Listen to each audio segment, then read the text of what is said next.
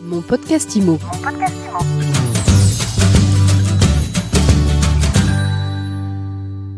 Bonjour, on se retrouve pour un nouvel épisode de mon podcast IMO. On parle de l'actualité marquée ces derniers jours, ces dernières semaines par les effondrements d'immeubles. On a eu Paris l'an passé, Marseille, Lille la semaine dernière et puis Lyon il y a deux jours. Est-ce qu'on peut prévenir ces effondrements? On en parle tout de suite avec Alain Cohen-Boulakia, avocat associé SVA. Bonjour. Bonjour. Est-ce qu'on peut prévenir les risques d'effondrement euh, d'immeubles en milieu urbain? C'est vrai qu'on a constaté, euh, je dirais, au cours des cinq dernières années, une accélération euh, des effondrements d'immeubles.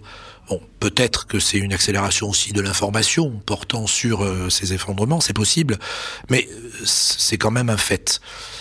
On peut s'interroger euh, quand même, moi je suis pas technicien euh, du bâtiment, mais on peut s'interroger euh, quand même, et je sais que les experts, en, spécialistes en pathologie du bâtiment s'interrogent à ce sujet, on peut s'interroger sur l'absence dans notre législation de diagnostic structurel, de nécessité pour les copropriétés qui ont une certaine ancienneté, de faire procéder à un diagnostic structurel de la copropriété.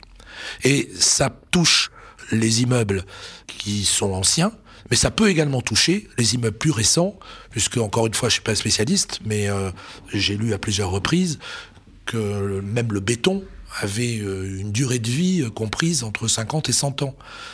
On sait aussi qu'il y a certains périmètres dans lesquels il y a un risque plus important. Prenons l'exemple de Lille. Il était connu à Lille que dans le quartier euh, considéré, euh, il y avait une certaine faiblesse. Donc ne pourrait-on pas euh, instituer une réglementation selon laquelle, dans certains périmètres, il est nécessaire de faire procéder euh, une fois tout je ne sais pas combien d'années, ça il faut s'adresser à des spécialistes, à un diagnostic structurel. Alors bien sûr, lorsque je dis ça, euh, je sais très bien quelle va être euh, la contradiction. Qu'est-ce qu'on va, vous dire? On va vous dire ça, coûte, cher, ça coûte cher, encore une nouvelle contrainte réglementaire, une contrainte réglementaire, encore quelque chose qu'on impose aux copropriétaires, et c'est vrai, et c'est vrai. Et c'est vrai que c'est encore une chose qu'on impose aux copropriétaires. Donc à partir du moment où on sait euh, que c'est nécessaire, euh, il euh, appartiendra au pouvoir public de voir comment ce diagnostic structurel, ces diagnostics structurels seront financés. C'est une autre question.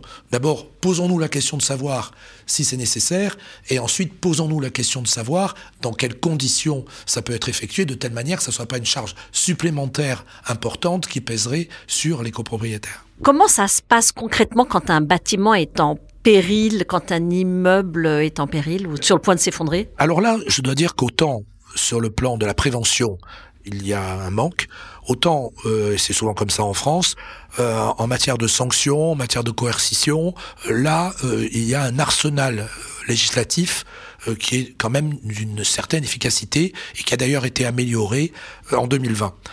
Donc un bâtiment est en péril, au terme de la loi, s'il présente un danger pour ses habitants ou pour le voisinage. Ça peut concerner aussi euh, le voisinage. La situation d'insalubrité, elle est constatée par qui? Bon, il va y avoir des alertes qui vont être données euh, par les occupants, euh, par les propriétaires, par je ne sais qui, les voisins. La situation d'insalubrité, elle est constatée par l'ARS, par les services départementaux compétents ou par les services de la mairie. Et là, il y a ce qu'on appelle un pouvoir de police du maire le maire va pouvoir prendre un arrêté de mise en sécurité ou de traitement euh, de l'insalubrité à l'issue d'une procédure contradictoire procédure qui peut être accélérée. C'est ce qui a été fait d'ailleurs euh, à propos de Lille, puisque vous savez que dans le dossier de Lille, que je ne connais pas, mais euh, d'après ce que dit la presse, euh, un occupant de l'immeuble a tout de suite alerté, alors qu'il rentrait d'une soirée, a tout de suite alerté la police, laquelle police s'est retournée vers la mairie, laquelle mairie, lequel maire a pris un arrêté, donc permettant l'évacuation de l'immeuble immédiate. Qu'est-ce qui se passe pour ces habitants évacués? Alors, avant de voir, si vous voulez, euh, ce qui se passe pour les habitants évacués, euh, voyons déjà quelles vont être les mesures qui vont être euh, prises. Donc ces mesures, ça peut être la réparation, et auquel cas sans évacuation, parce qu'il est nécessaire de faire des réparations qui ne nécessitent pas l'évacuation de l'immeuble. ça peut être la démolition de l'immeuble, ça peut être l'évacuation de l'immeuble, ça peut être l'interdiction pure et simple d'habiter, avec des mécanismes de substitution qui font que si le propriétaire ou le syndicat des copropriétaires est défaillant, les pouvoirs publics peuvent se substituer à euh, des propriétaires défaillants pour effectuer par exemple les travaux euh, nécessaires et se retourner ensuite contre le propriétaire. Et euh, pardonnez-moi, j'ai pas tout à l'heure répondu directement à la question que vous posez, mais qui est très importante et qui est reliée à ça, c'est que c'est le même mécanisme. C'est-à-dire que les occupants de l'immeuble doivent être relogés par euh, les propriétaires, et si il y a carence des propriétaires, c'est là encore la mairie qui va se substituer, euh, la commune qui va se substituer aux propriétaires et qui ensuite se retournera contre les copropriétaires. Ce qui est important également, et je vous parlais de ça à propos de mesures coercitives, c'est que l'arrêté peut euh, prescrire une astreinte.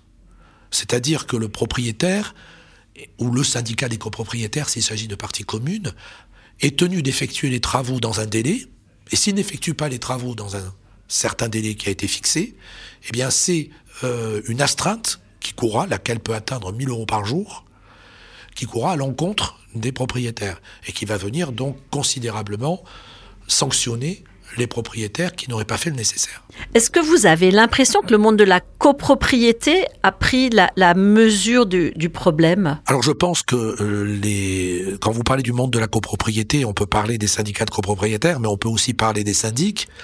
Et euh, je pense que les syndics ont pris très largement la mesure euh, de la situation. On les a pas beaucoup entendus depuis l'effondrement de l'île. C'est normal qu'on les, les ait pas beaucoup entendus parce que ils n'ont pas à se défendre. Euh, donc euh, ils font le nécessaire, ils n'ont pas à se défendre. Le, le, syndic est tenu de la conservation, de l'entretien et de la garde de l'immeuble. Ça, c'est la loi. Il le fait. Maintenant, le syndic, lui, il peut pas se substituer à un syndicat de propriétaires, par exemple, qui refuserait de faire des travaux. C'est pas possible. On ne peut pas les engager à la place du syndicat des copropriétaires. Le syndic, lui, euh, son devoir euh, est, euh, d'administrer l'immeuble et d'administrer l'immeuble en fonction du mandat qu'il a reçu.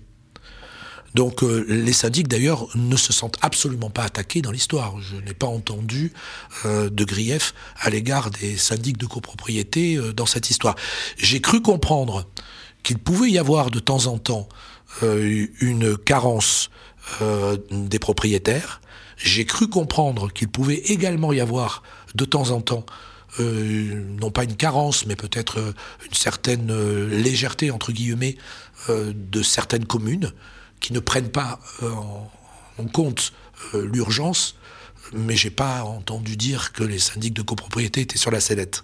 Merci beaucoup, euh, maître euh, Cohen-Boulakia. Donc finalement, vous, vous plaidez pour la mise en place d'un diagnostic de structure des bâtiments. Disons qu'on s'interroge sur cette... Déjà qu'on commence à s'interroger sur la question, que l'on voit dans quelles conditions ça peut être mis en place et que l'on voit dans quelles conditions ça peut être financé. Merci à vous et à très vite pour un nouvel épisode de Mon Podcast Imo. Mon Podcast Imo. Mon podcast